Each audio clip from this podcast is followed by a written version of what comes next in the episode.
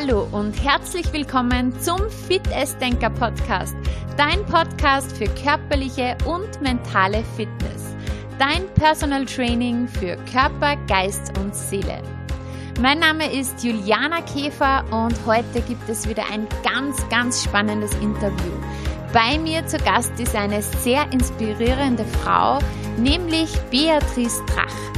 Sie ist Bewegungsexpertin in der Gesundheitsprävention und erzählt im Gespräch ganz offen und ehrlich über ihr Burnout und wie sie es geschafft hat, es zu überwinden.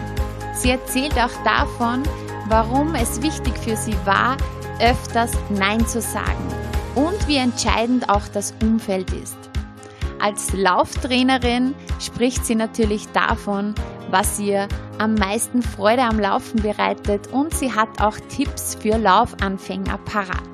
Gemäß dem Motto, wenn du etwas bewegen willst, dann komm in Bewegung, wünsche ich dir jetzt ganz viel Freude bei diesem tollen Gespräch.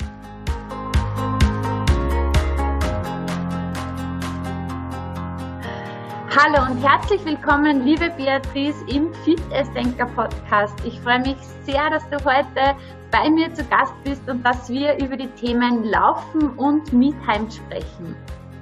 Hallo Juliana, vielen Dank für deine Einladung. So schön, dass du heute hier bist. Ähm, würdest du dich für die Zuhörerinnen und Zuhörer vielleicht mal ganz kurz vorstellen, dass sie wissen, wer da heute bei mir im Interview ist? Ja, sehr gerne. Mein Name ist Beatrice Drach. Ich ähm, lebe in Wien. Äh, ich bin sportwissenschaftliche Beraterin mit dem Schwerpunkt äh, Laufen und gesunde Wirbelsäule. Und zwar Wirbelsäule von Kopf bis Fuß. Und äh, bin zusätzlich auch noch Trainerin für Burnout-Prävention. Ich arbeite hier in Wien in meiner Praxis, aber mache auch einiges online, um auch ein bisschen ja, außerhalb von Wien tätig sein zu können. Sehr schön. Also das heißt, du hast sehr viel Abwechslung in deinem Beruf. Ja. Darf ich dich fragen, wie du zu den Themen gekommen bist? Also, dass du wirklich sagst, okay, dieses Laufen, diese Wirbelsäule, das ganze sportliche Thema und auch so diese Burnout-Prävention, das ist genau meins. ja, eigentlich wie bei, bei fast allen Leuten, äh, bedingt aus, aus eigenen Erlebnissen, aus eigenen Erfahrungen.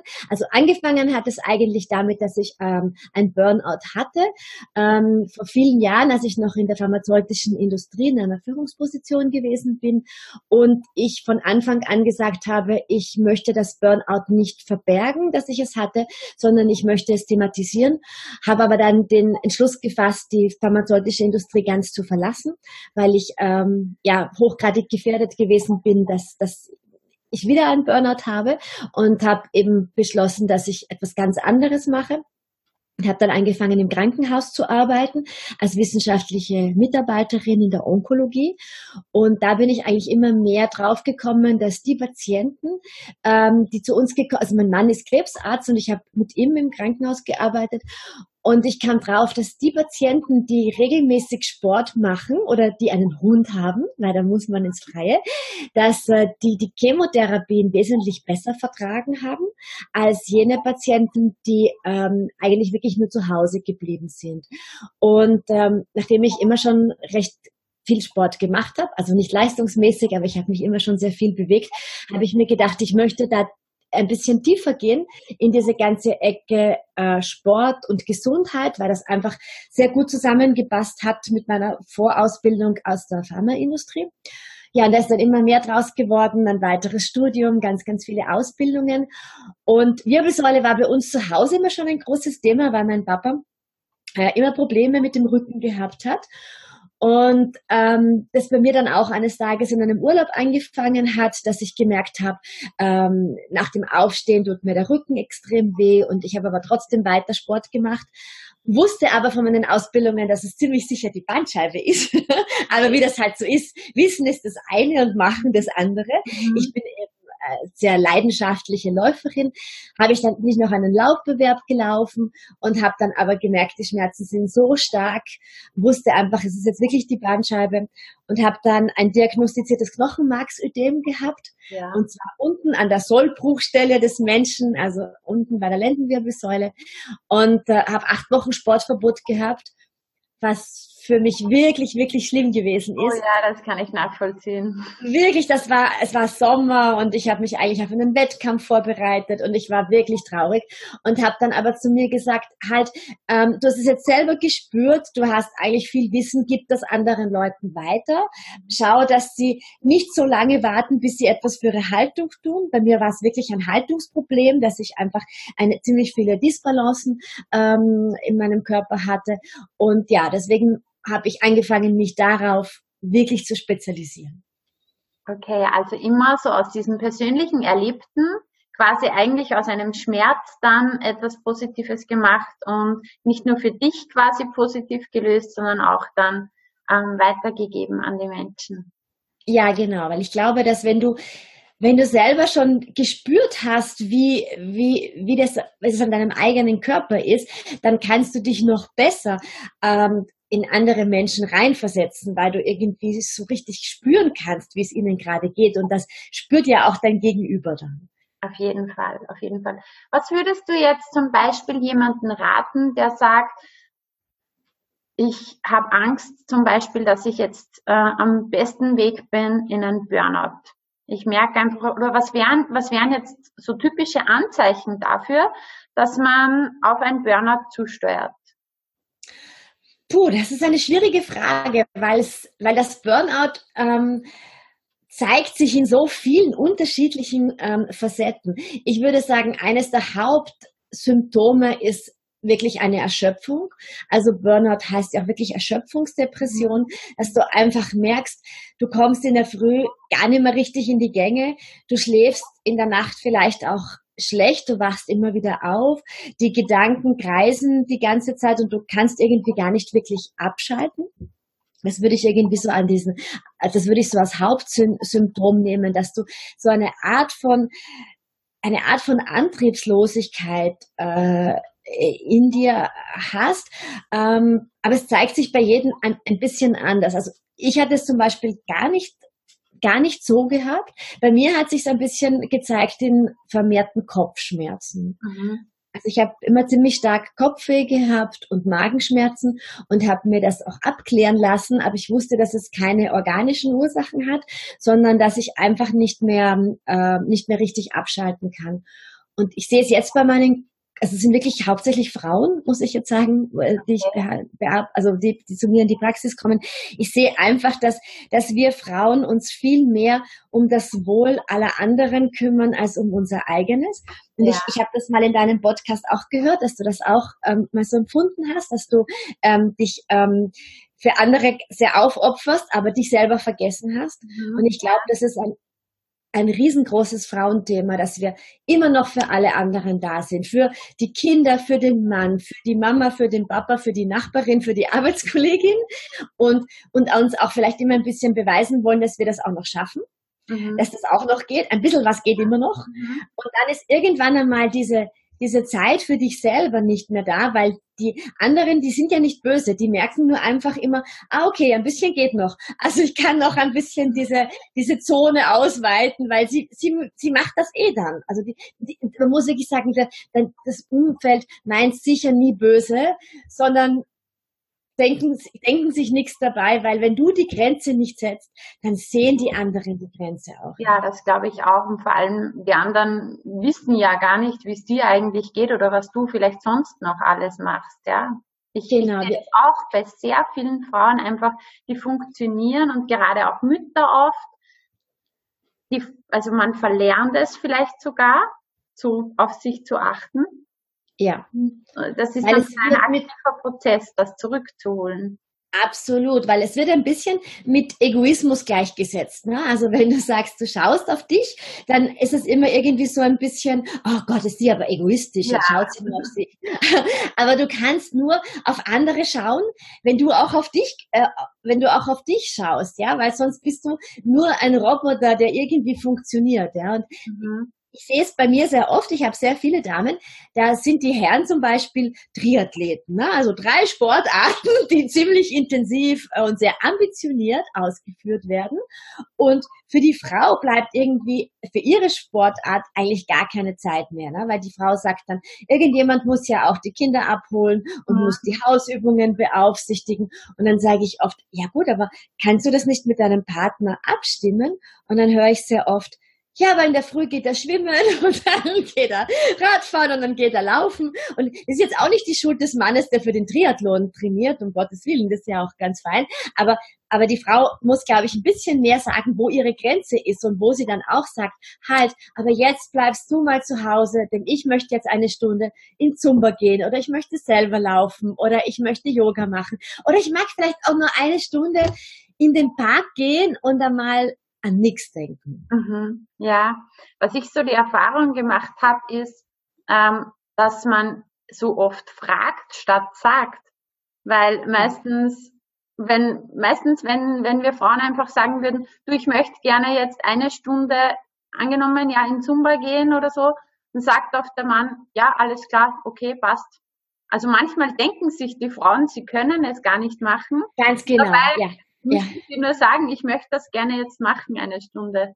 Ganz genau. Ich glaube, da geht es wirklich um die Kommunikation und um das Sagen, das sind meine Bedürfnisse und die Partner verstehen das ja dann auch. Nur wie du richtig sagst, die können es ja nicht riechen, weil wenn du einfach nur so still für dich kantig bist, ja, dann kriegt er das gar nicht mit, weil er ist wahrscheinlich eh gerade mit dem Kopf unter Wasser oder am Fahrrad oder sonst wo.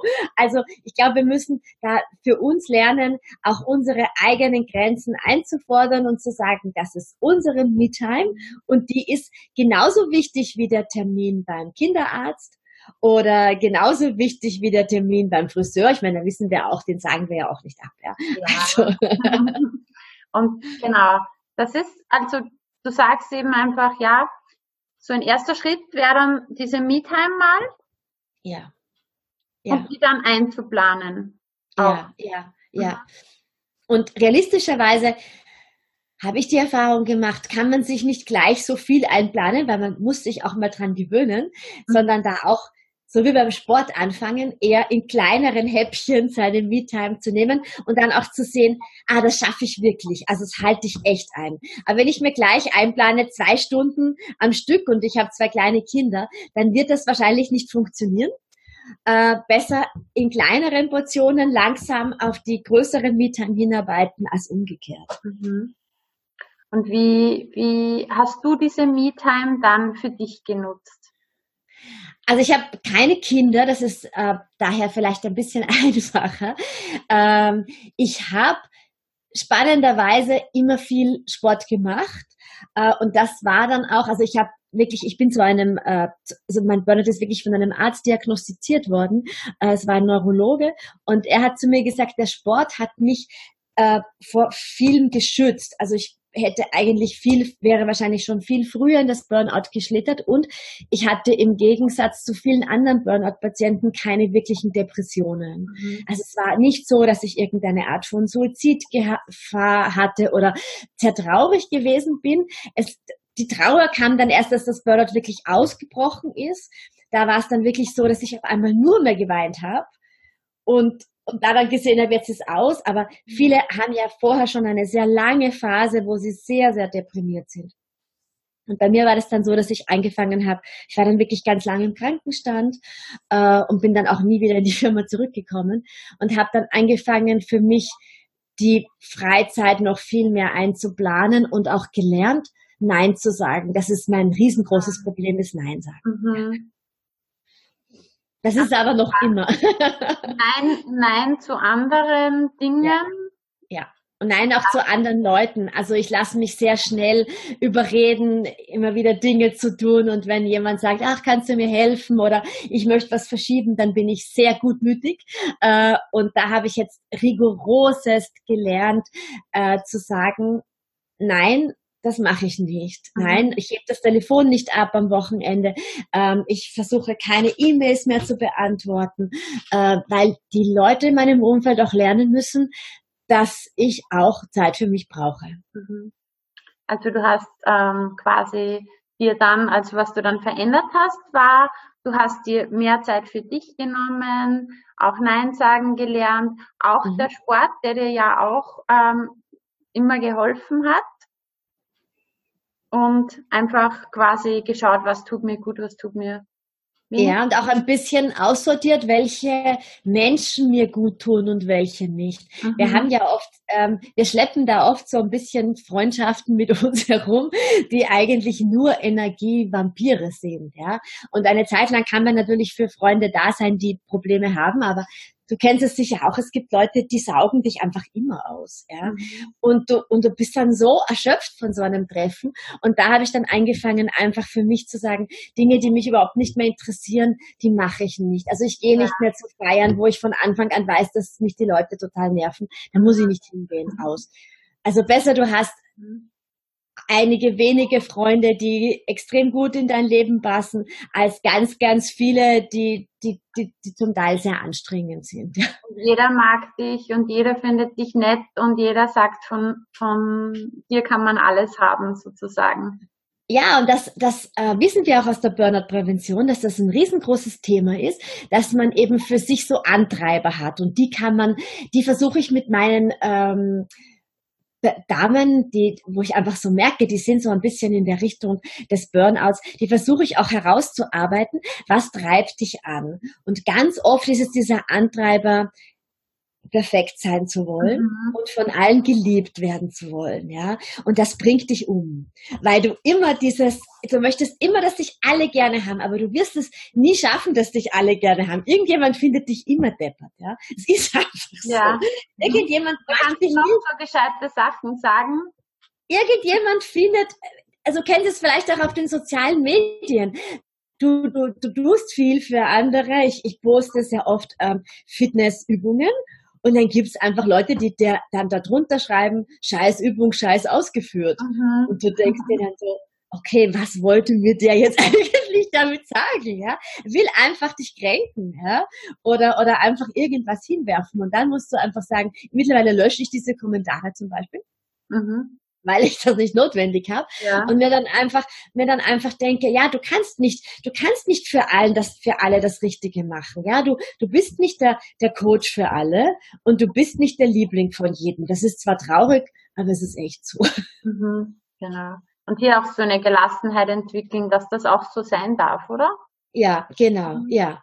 Okay. Das muss man halt auch erst lernen, weil natürlich ja. äh, kränkst du dich im ersten Moment, wenn da einer dich anzieht und dann, ja. dann, denkst du dir, wie kommt der eigentlich dazu, das über dich zu schreiben? Ja, das ist fachlich alles nicht korrekt, was der da sagt, aber der will halt einfach seine Negativenergie irgendwie auf dich ummünzen. Mhm. Das Beste ist, auf sowas nie einzusteigen, ja, dann einfach zu sagen, block das, gib dich nicht auf solche Diskussionen ein. Das zieht dich in so eine Negativspirale. Aber das, das muss man echt lernen. Ja. Das heißt, du bist dir ja auch sehr viel bewusst geworden und du hast aber dann auch wirklich Entscheidungen getroffen, dass du sagst, okay, ja, dieses Umfeld tut mir nicht gut oder das raubt mir eher Energie. Und ja. hast du auch klare Entscheidungen getroffen, Nein gesagt, dass ja. du einfach dann quasi ja ja, es dir wieder immer besser und besser ging. Ja, ganz genau. Auch wirklich ähm, einen Job gewählt, wo ich sage, das ist halt viel mehr Erfüllung für mein Leben, weil ich einfach für mich gespürt habe, ich bin ein sehr sozialer Mensch und ähm, mir geht's am besten, wenn ich anderen Leuten helfen kann. Und die jetzige Tätigkeit ist eine sinnstiftende Tätigkeit mhm. für mich, ja. weil ich kann anderen Leuten helfen, dass sie keine Rückenschmerzen mehr haben, dass sie ins Laufen kommen, dass sie glücklich sind, dass sie für sich Me-Time finden. Das gibt mir, obwohl es komisch klingt, mehr als das viele Geld, das ich vorher verdient habe. ich verstehe dich so gut, weil es ist auch genauso bei mir und einfach jedes Mal, wenn jemand hier aus der Praxis rausgeht und dieser Person geht's besser, als sie reingekommen ist, das ist im Endeffekt ja trotzdem das Größte. Ja, das tut der Seele gut. Ich habe das Gefühl, dass das nährt unsere Seele viel mehr, als wenn du halt am Ende, natürlich brauchen wir Geld zum Leben, das ist schon ja, richtig, ja. Aber, aber es bringt dir nichts, wenn du das Top-Firmenauto, ich hatte ein Top-Firmenauto und, und wirklich, natürlich, du verdienst in der Pharmaindustrie ziemlich viel Geld, arbeitest auch sehr viel dafür, verkaufst ein bisschen deine Seele. Aber, aber das am Ende des Tages ist weniger oft einfach mehr. Das glaube ich, müssen wir wieder lernen, dass schneller, höher, weiter nicht immer das ist, was, was unserer Seele gut tut. Mhm. Ja, auf jeden Fall. Und jetzt weiß ich ja, was deiner Seele auch gut tut und du hast es ja auch gerade so ein bisschen thematisiert. Ähm, äh, dich begeistert es auch, Menschen ins Laufen zu bringen. Mhm. Was ist so das Schöne am Laufen für dich? Wie viel Zeit haben wir? äh, nein, was ist das Schöne am Laufen? Für mich kurz zusammengefasst, dass es für mich die absolute Freiheit bedeutet. Mhm. Und zwar eine Freiheit, die du mit wenig Geld und mit wenig Aufwand erreichen kannst. Das Wichtigste sind an und für sich nur gute Laufschuhe und bei Frauen sage ich noch dazu ein guter Sport-BH. Ja? Also das würde ich jetzt mal sagen, sind die zwei, die zwei Investitionen, die du tätigen solltest. Der Rest was auch immer du anziehst. Ähm, und du kannst es ja von überall ausführen. Ich wohne mitten in der Stadt in Wien und ich bin in wenigen Minuten zum Beispiel in der Prater Hauptallee. Das ist halt bei uns das, ein, ein sehr großes Naherholungsgebiet oder in einem Park. Und egal wo du wohnst, du findest ja immer irgendwo eine Möglichkeit, laufen zu gehen. Ja. Es ist ein, ein schneller Weg, äh, etwas für dich Gutes zu tun und dein dein Gehirn auszublasen irgendwie. Ja, du du, komm, du ähm, synchronisierst ja die Laufschritte sehr mit deiner Atmung und, und du merkst einfach irgendwann, dass du in dieses Runners High, das ja überall so groß gelobt wird, dass du da wirklich reinkommst, ne? weil du irgendwann einmal für dich diesen Rhythmus findest äh, und, und es, es tut dir einfach wahnsinnig gut. Es ist halt für mich die idealste Form der Me-Time. Ja. Mhm. Sehr schön. Und wenn jetzt jemand sagt, okay, ich möchte das auch mal erleben, dieses Runners High, aber ich bin eigentlich komplett am Anfang, wie soll ich starten und wie soll ich jemals dorthin kommen? Was würdest du da empfehlen? Da würde ich empfehlen, ähm, sich wirklich da professionelle Trainer zu suchen. Ähm, und nicht, weil ich Geld verdienen möchte, es gibt hunderttausende Lauftrainer, aber das ist das, was meine Kunden mir erzählen jeder, der anfängt zu laufen, der läuft zu schnell weg. Mhm. Und dann, wenn du noch nicht trainiert bist, dann bist du nach einigen hundert Metern mit der Luft am Ende, ja. Und du denkst dir, boah, wieso erzählen die von einem Runners High? Ich habe keine Luft, ich brauche ein Sauerstoffzelt. Blöder Sport mache ich nicht wieder. Bäh. Und wenn du aber dir da professionelle Hilfe holst, dann starten ich mit meinen Laufkunden mit Laufen und Gehen. Ja. Also immer laufen gehen, laufen gehen, laufen gehen und dann verändern wir halt die Sequenzen. Es wird immer länger gelaufen, als gegangen wird. Und ich kann einfach versprechen, innerhalb von wenigen Monaten bist du echt bei deinen ersten fünf Kilometern, die du durchläufst.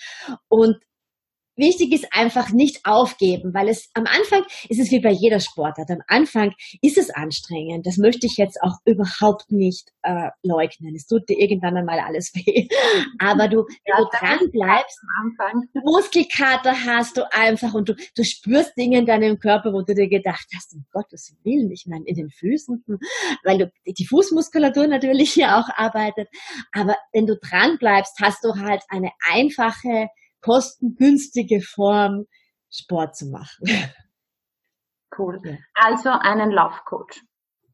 Ich würde wirklich einen, einen Laufcoach, also es gibt mittlerweile natürlich auch schon ähm, ziemlich viele Online-Angebote, wo du dir halt auch Online-Laufkurse kaufen kannst, wo du halt dann auch professionell durchgeführt wirst, dass du wirklich mit dem Laufen anfängst. Weil viele, viele Pläne, die, aus, die du aus dem Internet runterlädst, die fangen gleich einmal an mit 15 Minuten Laufen. Aber das ist für den meisten äh, äh, Anfänger einfach zu lang und viel zu frustrierend, weil du denkst dir dann, ah, im Internet, die sagen 15 Minuten laufen, ich kann das nicht, ich bin ein Versager. Und genau das willst du ja nicht. Du möchtest ja die Leute abholen und sagen, du fühlst dich gut nach dem Laufen und nicht, du fühlst dich wie ein Versager.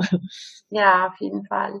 Und was, was ähm, spielt deiner Meinung nach auch so diese Körperspannung, diese Rumpfstabilität für eine Rolle, dass man hier auch parallel eben arbeitet, ja, quasi wenn man noch keinen Sport gemacht hat. Eine extrem große, weil du durch diese Core-Stabilität, also durch die Rumpfstabilität, einfach ähm, die Tiefenmuskulatur anspannst. Und das größte Problem bei, bei, bei den Läufern ist oft, dass sie mit dem Oberkörper sehr viel hin und her wackeln oder dann sehr viel Bewegung unten aus der Lendenwirbelsäule rausholen. Aber die ist ja nicht dafür gedacht, dass sie sich die, dass sie die, dass die ganze Zeit hier hin und her geschaukelt wird. Wir sollten eigentlich schauen, dass die Brust äh, Wirbelsäule ein bisschen dehnfähiger, wie, also sich besser, besser rotieren kann, weil das haben wir alle irgendwie verlernt.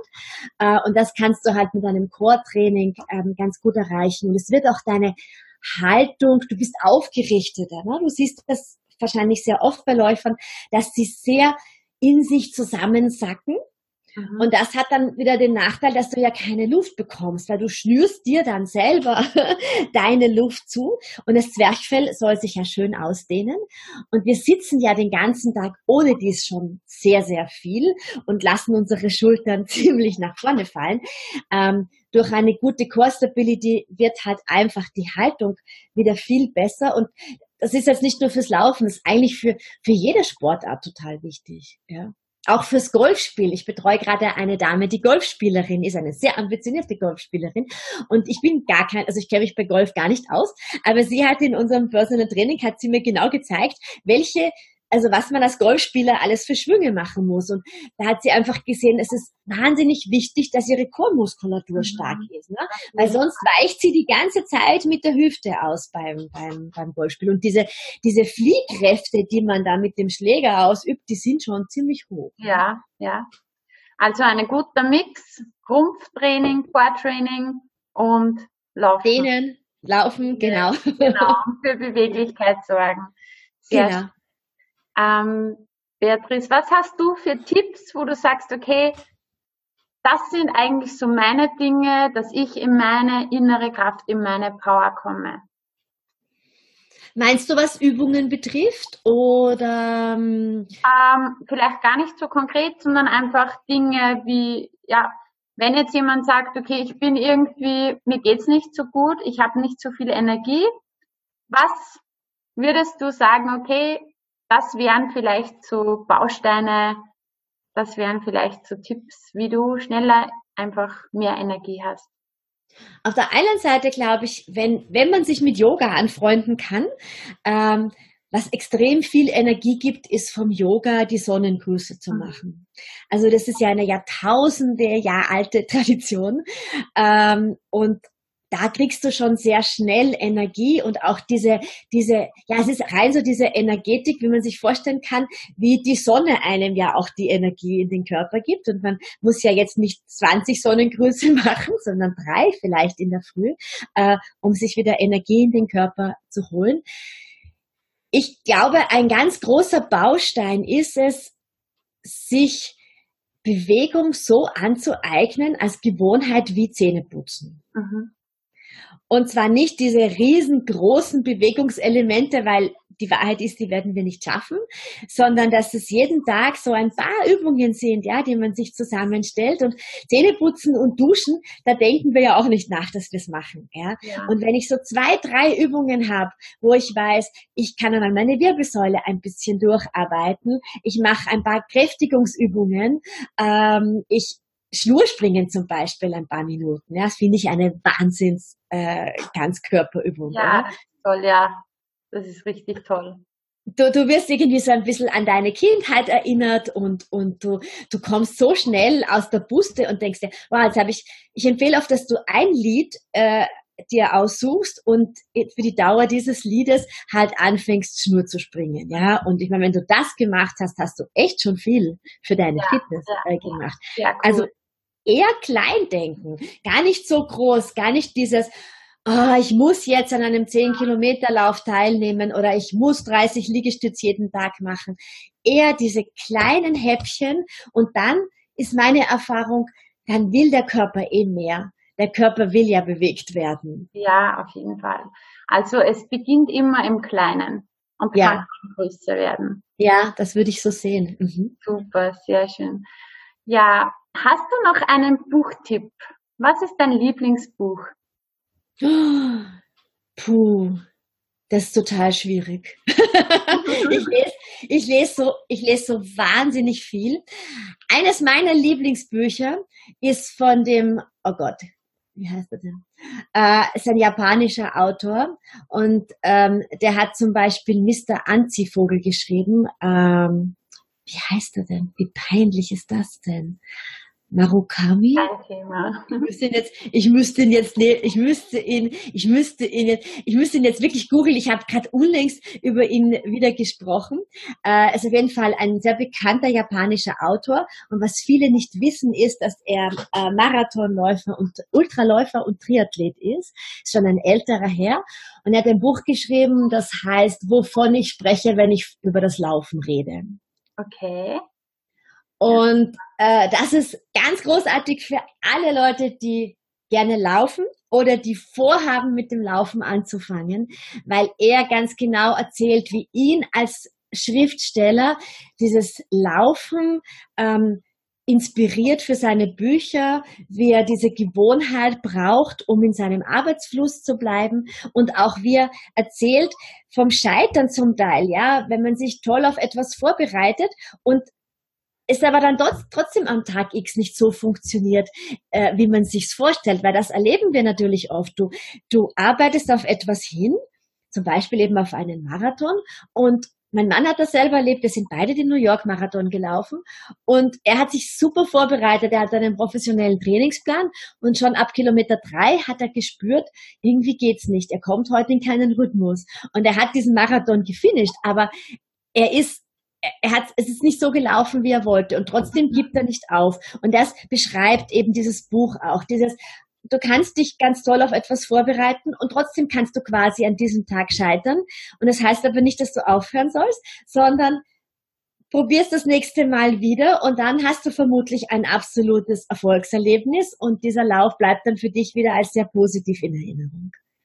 Sehr schön. Also ein Motivationsbuch zum Laufen und auch fürs Leben sozusagen. Absolut, ja, die Analogien, die er vom Laufen, ähm, vom Laufen zum, zum Leben äh, zieht, ist einfach ganz, ganz großartig. Und ich, ich schicke dir das noch extra, weil mir jetzt der Name nicht einfällt. Super, ich werde es in die Shownotes auf jeden Fall packen. Und ich kann es auch bestätigen, ähm, weil du gerade gesagt hast, ähm, auch was er für seine Arbeit vom, vom Laufen mitgenommen hat. Ich war jetzt diese Woche schon dreimal laufen in der Früh, direkt gleich um 6 Uhr. Und ich bin auf so tolle Antworten, auch was mein, mein, mein Unternehmen jetzt betrifft oder Fragen, die ich mir gestellt habe, während dem Laufen gekommen, wo ich mich dann so gefreut habe, weil ich mir gedacht habe, eigentlich kann es so leicht sein und mit Bewegung und im Wald auf einmal kommen so diese Ideen oder diese Antworten, ähm, die ich, wenn ich jetzt hier gesessen wäre am Tisch, gar nicht so schnell oder so einfach erhalten hätte. Also auch wenn man sich manchmal gewisse Fragen stellt, dann kann das Laufen helfen und ja, man findet gute Antworten. Und wenn man, wenn man nicht der Lauftyp ist, dann, dann kann man einfach für sich diesen Spruch nehmen, ähm, willst du etwas bewegen, dann komm in Bewegung. Das kann natürlich auch sein, dass wenn du, wenn Laufen so gar nicht deines ist, dass du vom Schreibtisch wegtrittst und dich irgendwie bewegst, weil du hast eine andere Körperposition und alleine da ist ja die Sicht der Dinge dann schon eine ganz andere. Das ist ein toller Tipp. Vielen, vielen Dank. Vielen Dank. Ähm ich habe mir ja vor kurzem auch deinen Podcast angehört und ich finde einfach, du bist so eine sympathische Frau. Also wirklich, ich habe mir beim Anhören deines Podcasts ähm, direkt gedacht, ja, es kommt einfach so viel Lebensfreude, so viel Positivität und so viel Sympathie rüber. Und natürlich jetzt heute im Podcast auch. Wir haben uns jetzt das erste Mal so direkt live quasi gesehen. Ähm, bestätigt das einfach deine Ausstrahlung und ich finde es einfach richtig, richtig toll, was du machst und ich sage vielen lieben Dank, dass du bei mir im Interview warst. Vielen Dank für deine lieben Worte und kann ich nur zurückgeben. Ich höre durch deinen Podcast auch an. und du bist auch genauso wie im Podcast, so ganz erfrischend und lebensfroh und auch ein, ein großer Motivator sicher für sehr viele Mamas, was ich ganz, ganz wichtig finde, ähm, hier das nicht nur Mama zu sein, sondern Mama und Frau zu sein, die auch etwas für sich tut. Ja, vielen, vielen Dank. Ich wünsche dir einen wunderschönen Tag, liebe Beatrice. Alles Gute. Dir auch. Dankeschön.